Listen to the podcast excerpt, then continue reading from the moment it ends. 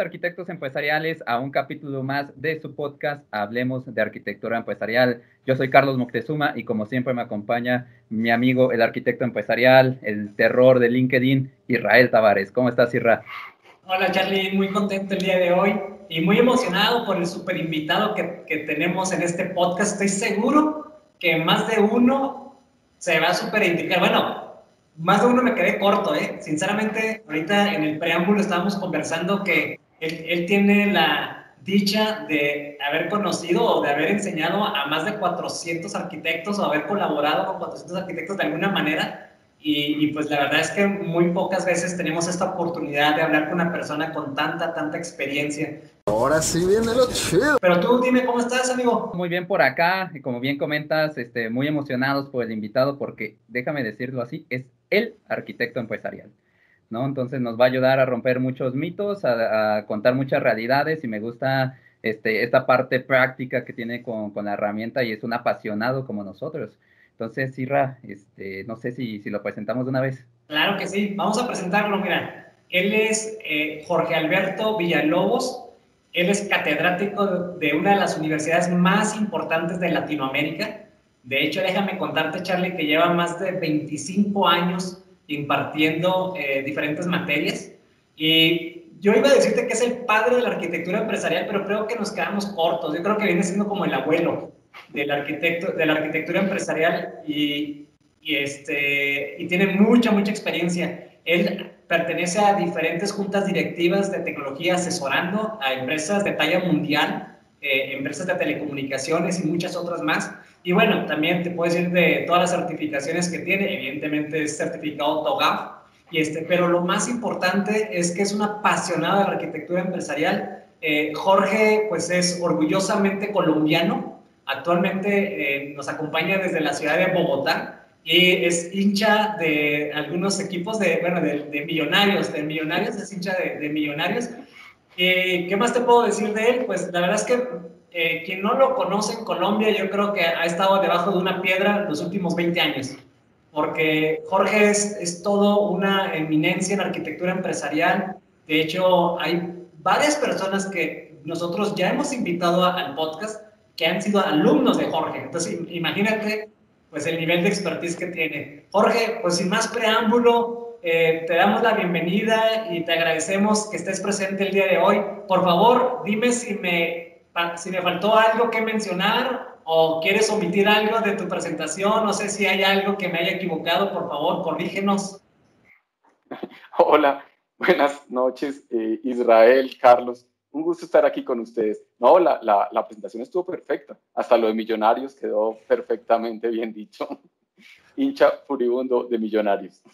Excelente, bien tenía ganas que rectificaras y que dijeras que eres hincha de, del Nacional, pero no, no todo o, se puede. De, de, Santa Fe es peor. Son los dos equipos de Bogotá, de Bogotá, y acá en Bogotá o uno o es de Millonarios o es de Santa Fe. Y eso nos tiene bien divididos.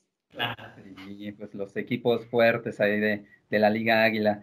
Pues compañeros, si les parece bien, vamos arrancando en materia con este capítulo. Venga. Y este, la pregunta del millón. Vámonos por la pregunta que se ha convertido en la pregunta principal de este espacio y me gustaría preguntarte, Jorge, para ti, ¿qué es la arquitectura empresarial? Ok, sí, la, pregunta yo creo que es la, pregunta de, de, fondo.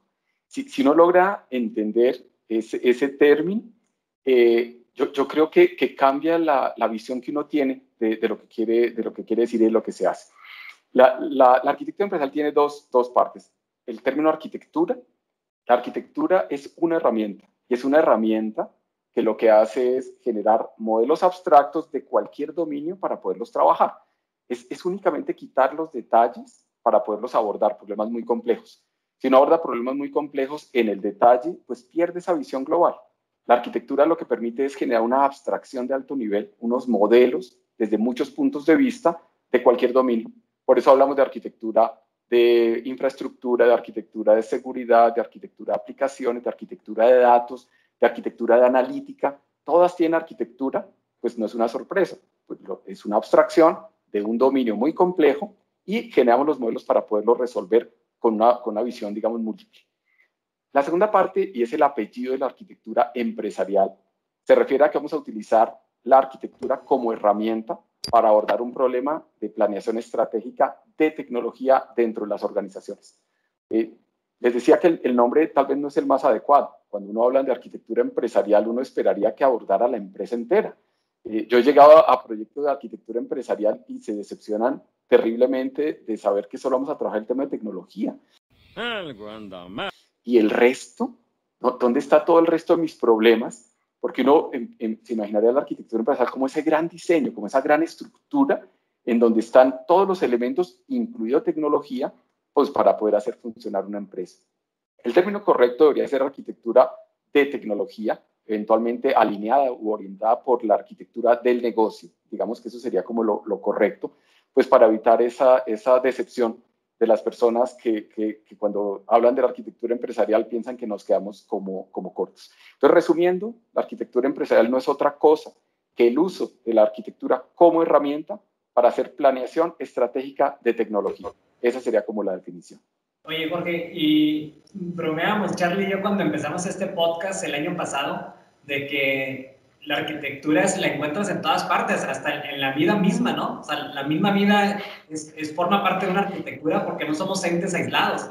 O sea, al final, de, al final del día te relacionas con otras personas, tienes una casa, tienes deudas, tienes esto, tienes aquello. Entonces, si lo ves como como una arquitectura, pues nuestra propia vida forma parte de una arquitectura y, el apellido pues es lo que hace la diferencia, ¿no? La arquitectura de tecnología, la arquitectura empresarial. Y algo que tú mencionaste y que nos sucede muy seguido es que cuando llegamos a la oficina de arquitectura empresarial, realmente te das cuenta que solamente es de tecnología. O sea, te, te presentan al director de arquitectura empresarial y no habla de otras cosas que no sea tecnología, ya sea aplicaciones, web services, etcétera. Y que en tu experiencia, ¿qué tan, qué tan distante estamos como arquitectos empresariales de la arquitectura de negocio? O una de las arquitecturas que, que más escuchamos, pero que en la práctica no se ve tanto. No sé si te, llega a suceder la arquitectura de negocio. Sí, sí, claro. El, el, el problema que, que, ocurre con la arquitectura empresarial, y, y esa es la caricatura que yo hago siempre, es que una arquitectura empresarial es 10% negocio y 90% tecnología. Y eso, ¿Vieron eso? Eso es ser bárbaro. Lo que hace es eh, corroborar lo que estás diciendo. 10% de negocio quiere decir la visión del negocio son sus objetivos, la estrategia, es una visión superficial del negocio. Y nos enseñaron que lo que hacemos es diseñar la tecnología alineada con esa visión del negocio. Pero el mundo ha cambiado. Y el mundo ha cambiado en donde ya la parte de tecnología pues no, no es tan importante. Los negocios se tienen que transformar a unas velocidades donde tiene que aparecer la arquitectura de negocio, la abstracción, los modelos abstractos de lo que es el negocio. Y los proyectos de arquitectura de negocio eh, son proyectos que son al contrario, 90% negocio y 10% tecnología. Maravillosa jugada. Quiere decir, se diseña la transformación del negocio, negocios digitales, negocios que, que funcionan desde lo digital, pero el tema tecnológico no es que sea secundario, pero no, tiene, no es el protagonista. El problema de la tecnología, cada vez que yo me reúno con, con algún eh, gerente, presidente de empresa, yo digo, el problema de la tecnología es un problema relativamente resuelto. El problema de la tecnología es un tema de encontrar un buen equipo para poderlo implementar. El tema de negocio no, porque el tema de negocio evoluciona tan rápido, es tanto el, nivel de competencia dentro de los negocios digitales que, que, es mucho más difícil hacer arquitectura de negocio que hacer arquitectura empresarial. La arquitectura empresarial, pues consigue un buen equipo. Ya, ya se sabe hacer, hay buenas metodologías, hay buenas herramientas, hay buenos implementadores, digamos que cuando ya llega una parte de tecnología, uno dice, bueno, ya, ya estoy seguro, de aquí para abajo ya se sabe hacer. Pero esa parte de arquitectura de negocio que yo creo que es de, de las que en este momento tiene más impacto, es eso. ¿Cómo logramos construir los modelos para poder hablar de negocios que no existen o que se están transformando? Todo el tema de transformación digital no es un tema de transformación en la tecnología, sino en el negocio. Y eso, pues, es apasionante. ¿Cómo logramos nosotros movernos hacia, hacia esa parte de arriba? Yo estoy convencido que los arquitectos empresariales tienen que equilibrar esa visión 10-90. Y equilibrarla quiere decir aunque sea 50-50, porque es que si no, no van a ser los interlocutores interesantes para las transformaciones de los negocios de hoy en día. Si no está esperando que le lleguen los requerimientos del negocio, que le lleguen los objetivos, la estrategia, el norte, el plan del negocio a cinco años, y ahí sí se sienta uno a diseñar la tecnología, yo creo que uno va tarde. Yo creo que uno tiene que participar en la construcción de la arquitectura de negocio, uno desde tecnología. Eso le da un conocimiento del negocio que facilita todo el diseño de la tecnología. Entonces, yo creo que, que tienes toda la razón en, en, lo que dices. Es más TI actualmente, pero necesitamos salir de ahí. Yo creo, Así, muerde el cebo. creo que necesitamos movernos, eh, eh, encontrar las herramientas de arquitectura de negocio. El problema que hay en este momento es que, que no es un área tan estudiada como la arquitectura empresarial. Encontrar un buen libro de arquitectura de negocio es, es una labor imposible. Un libro bueno de arquitectura, porque muchos hablan de estrategia de negocio, de modelos de negocio, pero de arquitectura, arquitectura, muy complicado encontrar un buen libro en ese momento. Me recordaste, Jorge, mucho a un profesor que tenía que me decía es que pues la tecnología son servidores, son nodos que al final del día los puedes ir administrando, ¿no? O sea, pasa, puede pasar por muchas manos y, y, pues ya hay notaciones, ya hay muchas formas, pero el negocio es cambiante, el negocio eh, al día de mañana ya puedes tener a un competidor que hace lo mismo que tú. Ahora, ¿cómo te vas a diferenciar? ¿Cómo le vas a ajustar esos planos, esos blueprints para poder mejorar y decir, no, pues yo soy el, el bueno de aquí? Entonces, este, eh, eh, romper esa brecha era muy difícil. A mí en el pasado me, me tocó, y lo, lo, platicaba en otro episodio, que me tocó hacer un proyecto de arquitectura empresarial muy desafiante y arranqué por la capa tecnológica, porque pues era donde nació, ¿no? El área de arquitectura empresarial. Entonces dijimos, pues rápido, ¿qué tenemos aquí a la mano? Pues tenemos la tecnología, tenemos los servidores, tenemos la infraestructura, pues empecemos a subir, ¿no? En todas estas capas que propone la arquitectura empresarial y ya hasta que llegamos a negocio, pues siento yo, este, y creo que es la primera vez que lo voy a decir acá, que ya llegamos un poco tarde. ¿No? Porque ya nos la pasamos navegando entre todos estos y, ya hasta que empezamos a ver todos estos valores diferenciales, capacidades, etcétera, llegamos tarde. Entonces, este, no, no sé si coincidas conmigo que muchas veces nos, nos, pasamos mucho tiempo tratando de administrar algo que en teoría es fácil y, este, y donde realmente está el desafío, como que lo dejamos ir de, de a poco, de a poco, porque en ocasiones, y, y me acuerdo mucho de, de un directivo que me decía, es que ¿por qué quieres atacar esa capa si ya está la visión, si ya está la misión, ya está todo resuelto? Y si decíamos, no, no, amigo, te, hace, falta más cancha, le decíamos en, forma de broma. No sé si coincidas conmigo, Jorge. completamente de acuerdo, Carlos. Y es que el problema es todavía más complicado. Mira, el, hace cinco años, el director de tecnología, ya ni siquiera hablando de arquitecto, sino del director de tecnología, le decían, este es el plan estratégico de la empresa eh, vaya y haga lo que necesite hacer en tecnología para que mi plan estratégico funcione. Nosotros éramos lo que se llamaba un habilitador del negocio, nosotros así éramos. Pero es que hoy en día ya eso no sucede, ya no nos pueden dar esos planos porque los negocios se mueven tan rápido, como estabas mencionando ahorita, que eso no existe. Entonces a uno le toca, como director de tecnología, llegar a un negocio que se va a mover.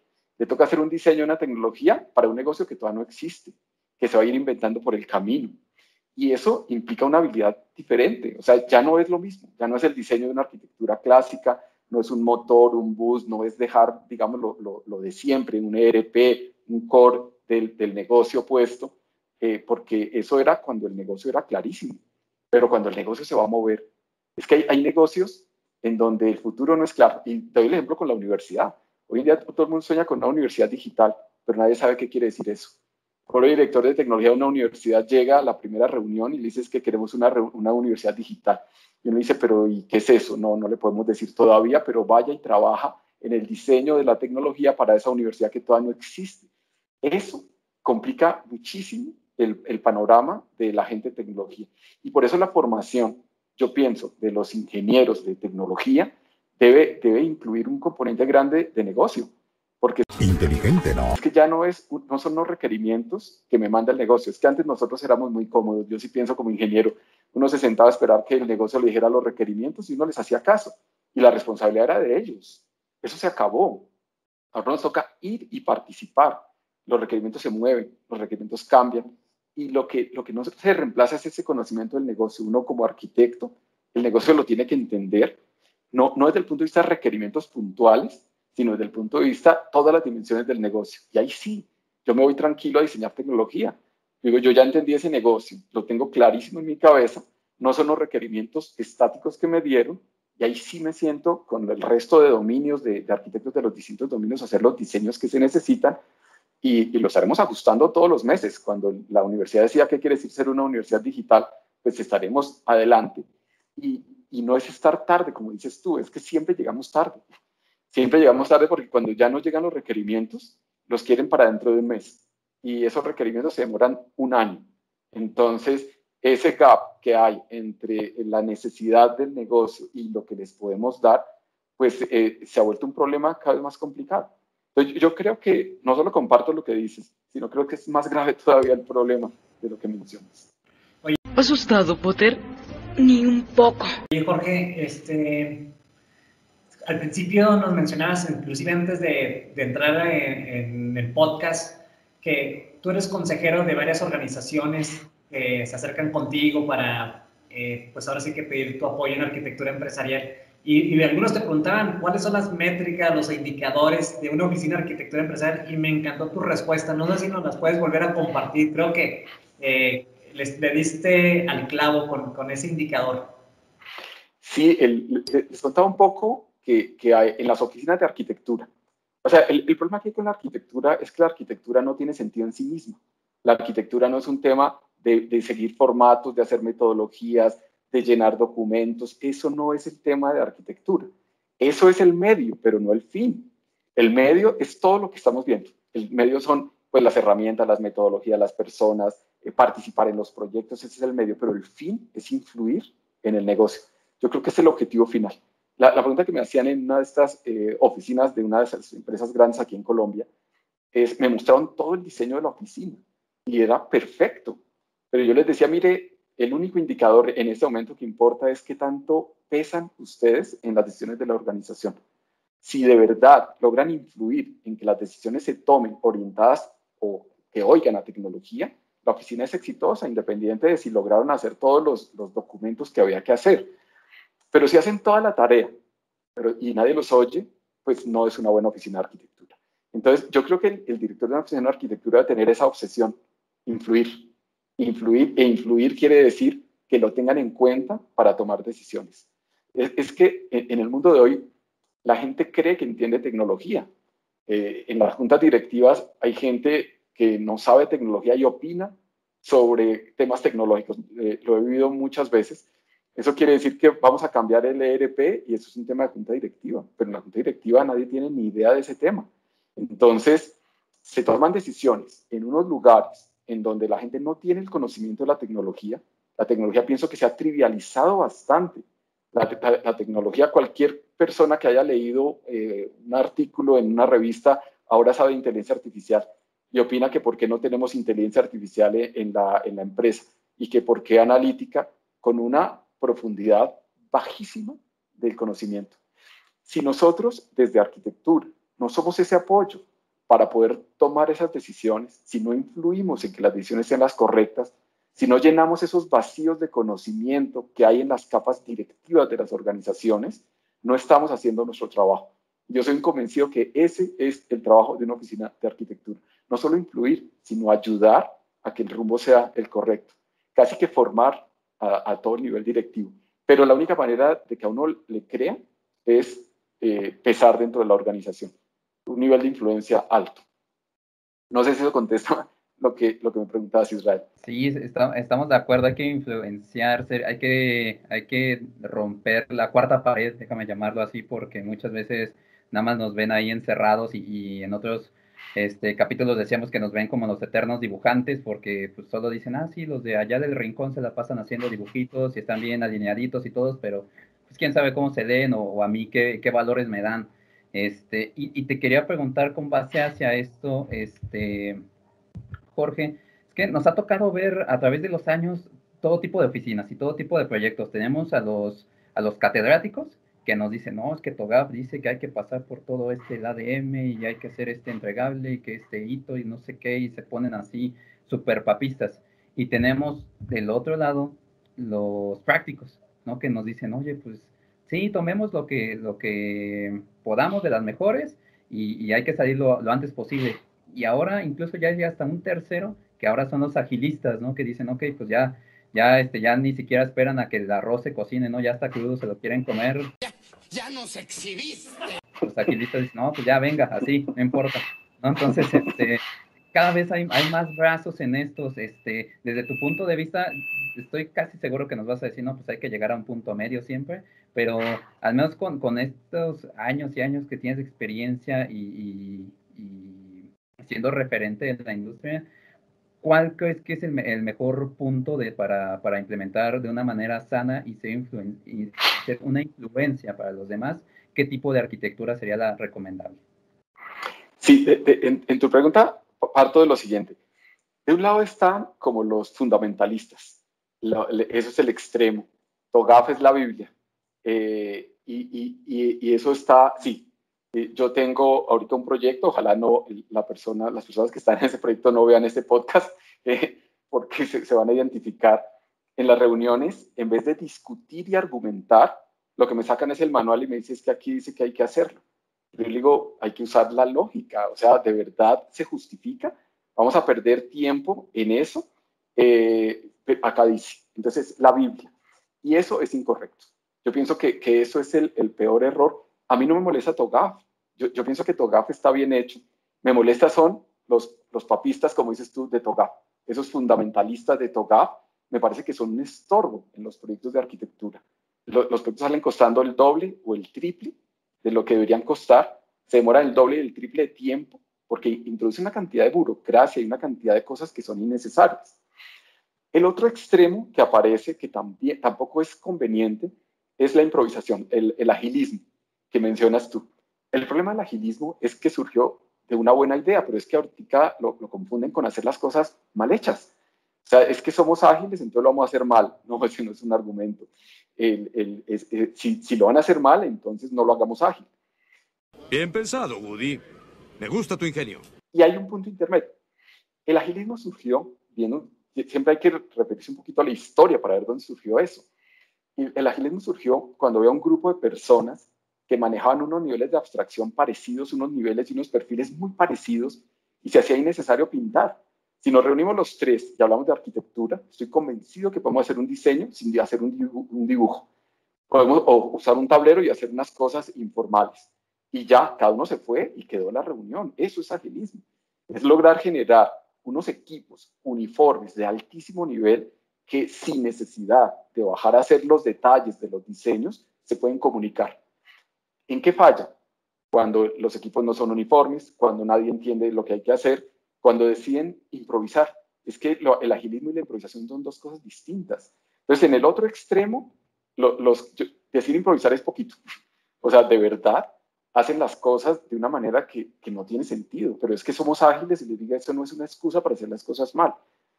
En la mitad, uno sí puede hacer una mezcla de las dos cosas. TOGAF es, una, estructura metodológica, es un marco metodológico que da para múltiples interpretaciones. Uno sí puede traer la parte ágil, uno sí puede ser muy pragmático. Y, yo pienso que, ese pragmatismo viene no solo de la experiencia, sino de la seguridad en uno mismo. Yo pienso que esas personas que me sacan el manual eh, no están seguras de, su, de, su, nivel de arquitectura, de la profundidad de sus conocimientos. Entonces esa inseguridad la comunican en el, pasándole la responsabilidad a un manual. Entonces, pues no es mi culpa, es que eso es lo que dice el manual. Yo no tengo, sí, claro, eso es lo que dice. Yo no tengo el peso ni, ni la formación para decir hagámoslo distinto. No son capaces de adaptar nada. Y el otro extremo, sí, no. Es, el otro extremo, sí, yo, yo he visto temas de arquitectura donde se leen un paper de algo, hace poquito un tema de microservicios. No, eh, se leyeron, pero eh, con hicieron un tutorial en YouTube de microservicios y ya estaban haciendo el diseño. Entonces es que es un monolito y que lo vamos a cambiar. Yo le dije, pero ¿qué les pasa? Pero es que somos ágiles. Le dije, pero no tiene sentido sin arquitectura. Eso, eso no tiene sentido. Entonces, en el centro, yo sí soy de la mitad, creo que, que debe ser una mezcla y un equilibrio de los dos, de los dos extremos hay que tener terror a los dos extremos. Y de, los dos extremos hay muchos en los proyectos, muchos arquitectos que uno conoce. Vaya, no encuentro fallas en su lógica. Excelente, Jorge. La verdad es que eh, nos estás abriendo los ojos para responder muchas de las preguntas que nos llegan de la gente que sigue el podcast. Así que invitamos a todos que nos sigan escribiendo sus comentarios, sus preguntas. Estamos con Jorge Villalobos, uno de los fundadores o uno de los padres de la arquitectura empresarial en la región, en Latinoamérica. Así que estoy seguro que muchas personas te están escuchando. Y yo, me quedo con una frase que en verdad me hizo mucho eco, el tema de que si la, si la Oficina de Arquitectura Empresarial o la la herramienta o la práctica de arquitectura empresarial no está influyendo, realmente todavía no estamos haciendo algo por el negocio. Y yo, yo te mencionaba hace unos minutos que nosotros tenemos una, una gráfica que muestra cómo las oficinas de arquitectura empiezan en un estatus de ruidoso. Son, generan mucho ruido, pero no se le encuentra valor. Luego, posteriormente pasan a una etapa de útil, en donde le encuentran cierta utilidad, pero realmente funcionan más como de manera oportunista. No están en, las, no están en los comités, no están en las juntas directivas, sino que los, los mandan llamar cuando se necesitan. Y luego después hay una etapa como de confiable, en donde empiezan a confiar en la oficina de arquitectura empresarial, en donde empiezan a creer en los resultados y en la información que proveen. Y finalmente está el estatus que tú mencionas y que creo que todos tenemos que apuntar, que es llegar a ser influyentes, en donde podamos estar sentados codo con codo con los directores, con los vicepresidentes, eh, tomando decisiones importantes. Entonces, me, me, me hizo mucho sentido, mucho eco esa métrica. Mientras no seas influyente, todavía tienes trabajo por hacer. Así, oye, Jorge, tú has escrito muchos artículos, no sé cuántos artículos, pero estoy seguro que bastante porque yo no podido leer todos, pero me, me llama mucha atención que como, como hablas de estrategia, hablas de metamodelo. Por ejemplo, uno de los últimos que empecé a leer de, que, que, escribiste, hablas acerca de la importancia del metamodelo y para mí fue como sorprendente, pues de que eh, una persona con tu experiencia este, se llevará sus niveles de detalle, ¿no? De, hablar de un metamodelo. Este, no sé si esto lo hiciste de manera excepcional o es algo que, que tú recomiendas en tus, eh, en tus asesorías, este, un buen metamodelo. Sí, no, los metamodelos son la base de todo. O sea, cuando les decía que, que la arquitectura es una herramienta, esa herramienta está basada en los metamodelos. O sea, ese es como, como el fundamento de la herramienta. Entonces, a veces si uno no entiende el fundamento de la herramienta, usar la herramienta a veces se vuelve complejo, porque uno no entiende realmente la diferencia entre, entre un modelo y otro. Entonces, por eso, en, esa lectura, en, esa, en ese artículo, eh, me, tomé la molestia de, lograr ir a la base y, y, me aseguro de que cada vez que trabajo en algún proyecto, la persona con la que trabaje se haya leído eso. Le digo, es que mire, el, el problema de vocabulario en arquitectura también es grande. Cuando uno no tiene el mismo vocabulario, pues vamos a demorarnos más tiempo avanzando.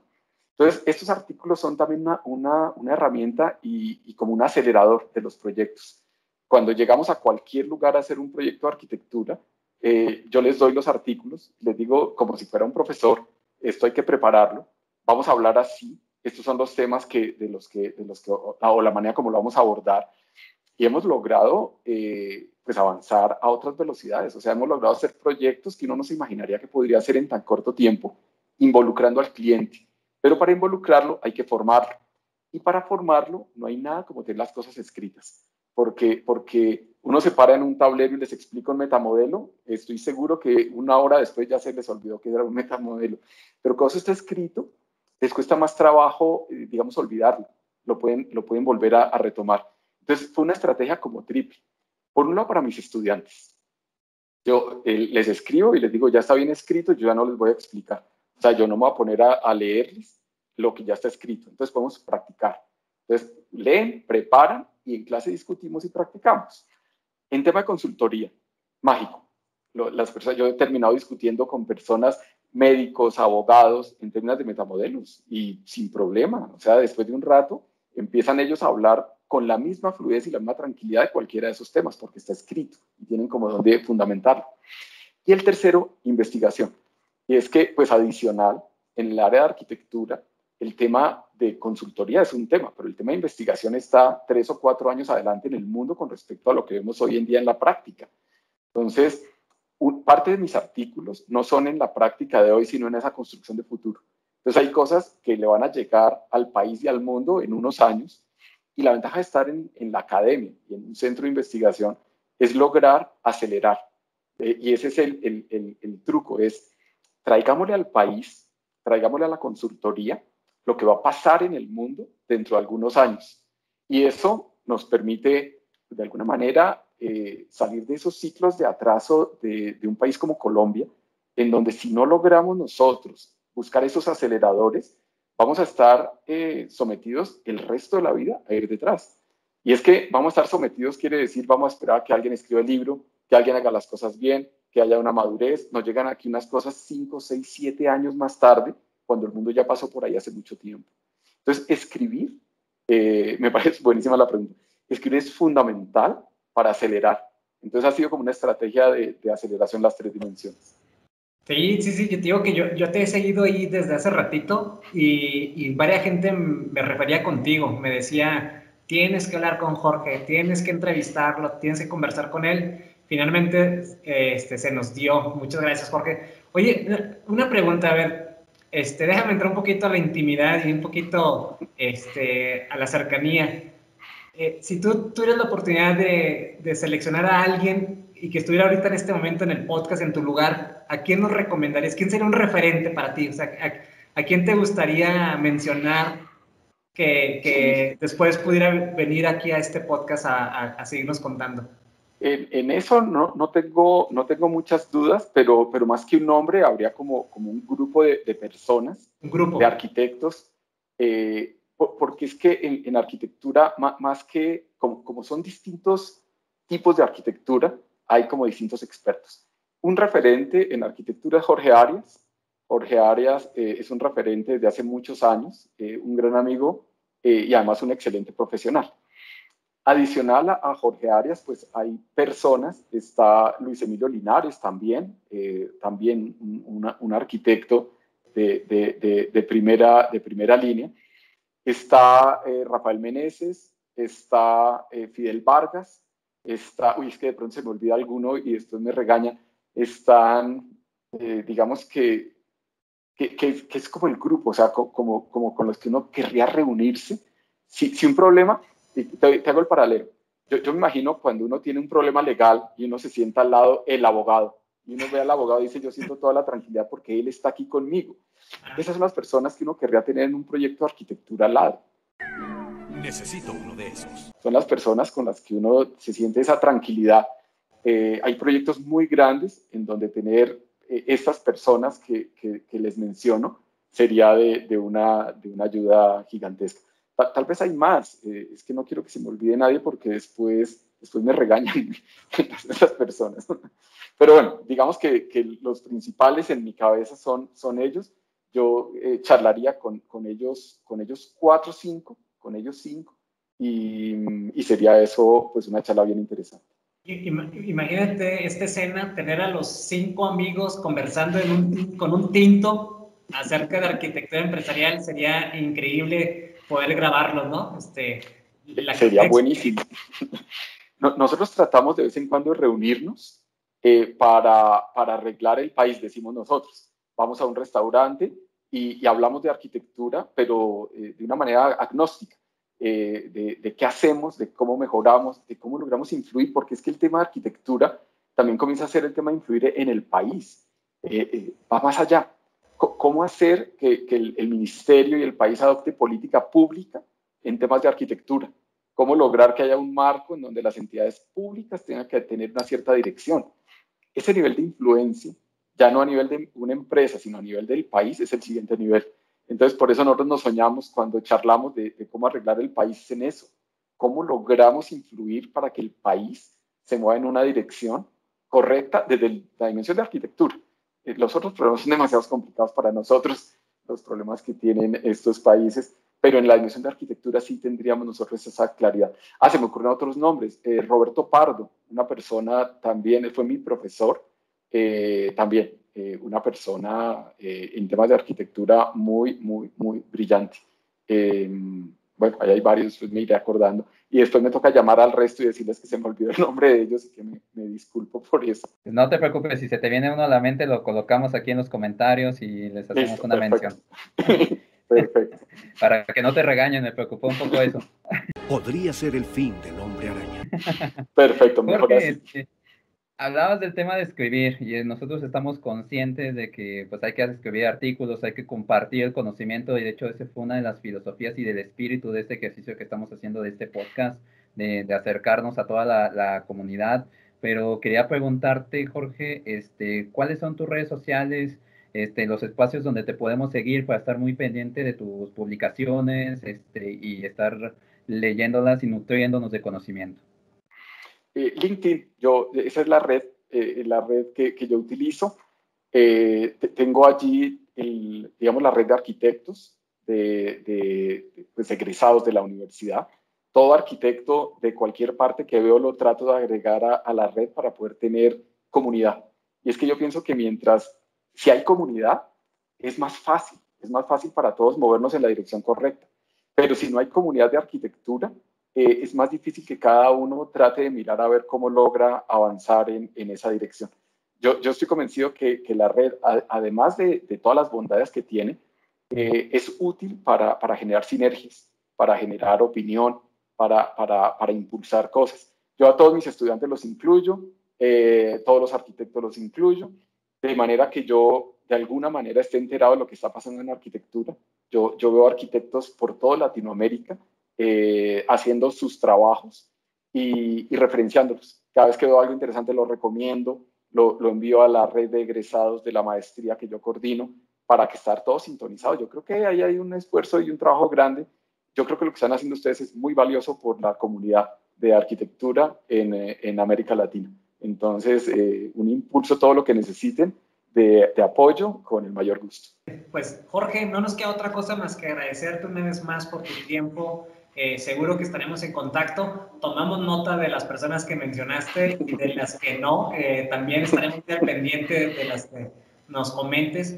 Para nosotros es un placer tenerte en este, en este espacio. La verdad es como te comenté al principio, la intención de hacer este podcast es promover, tener un punto de contacto, ser una plataforma donde compartamos y aprendamos juntos. Yo creo que uno no deja de aprender en la vida y, y mucho menos de arquitectura empresarial Así que no nos queda otra cosa más que agradecerte y, y, como te comenté al principio, eres un referente, muchas personas se refieren contigo y pues me queda claro por qué nos, nos, decían que teníamos que conversar contigo. Así que pues sin más, yo creo que Charlie nos despedimos, este, invitando a que sigan, que le den clic a la campanita, que estén al pendiente de los próximos videos. No sé, Charlie, un último mensaje que quieras transmitir antes de que terminemos la sesión.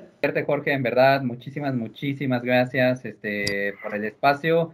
Eh, fue un honor tenerte aquí y pues ya nos abriste la puerta para ir un segundo y a lo mejor hacemos este de los de los cinco magníficos, los cinco fantásticos, ahí veremos cómo les ponemos.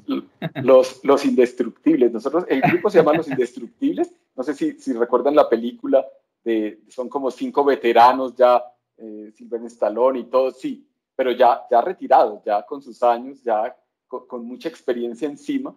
Eh, el grupo lo llamamos Los Indestructibles, nos reunimos periódicamente para hablar de esos temas, porque no, es que estemos por encima del bien y del mal, yo digo, uno nunca está por encima del bien y del mal, pero sí ya, ya hay tanta cancha que ya hay una tranquilidad en las discusiones, ya el fanatismo se pierde después de un cierto tiempo y, y se reemplaza por, por la experiencia. Entonces, los indestructibles, con seguridad, sería interesantísimo tenerlos aquí.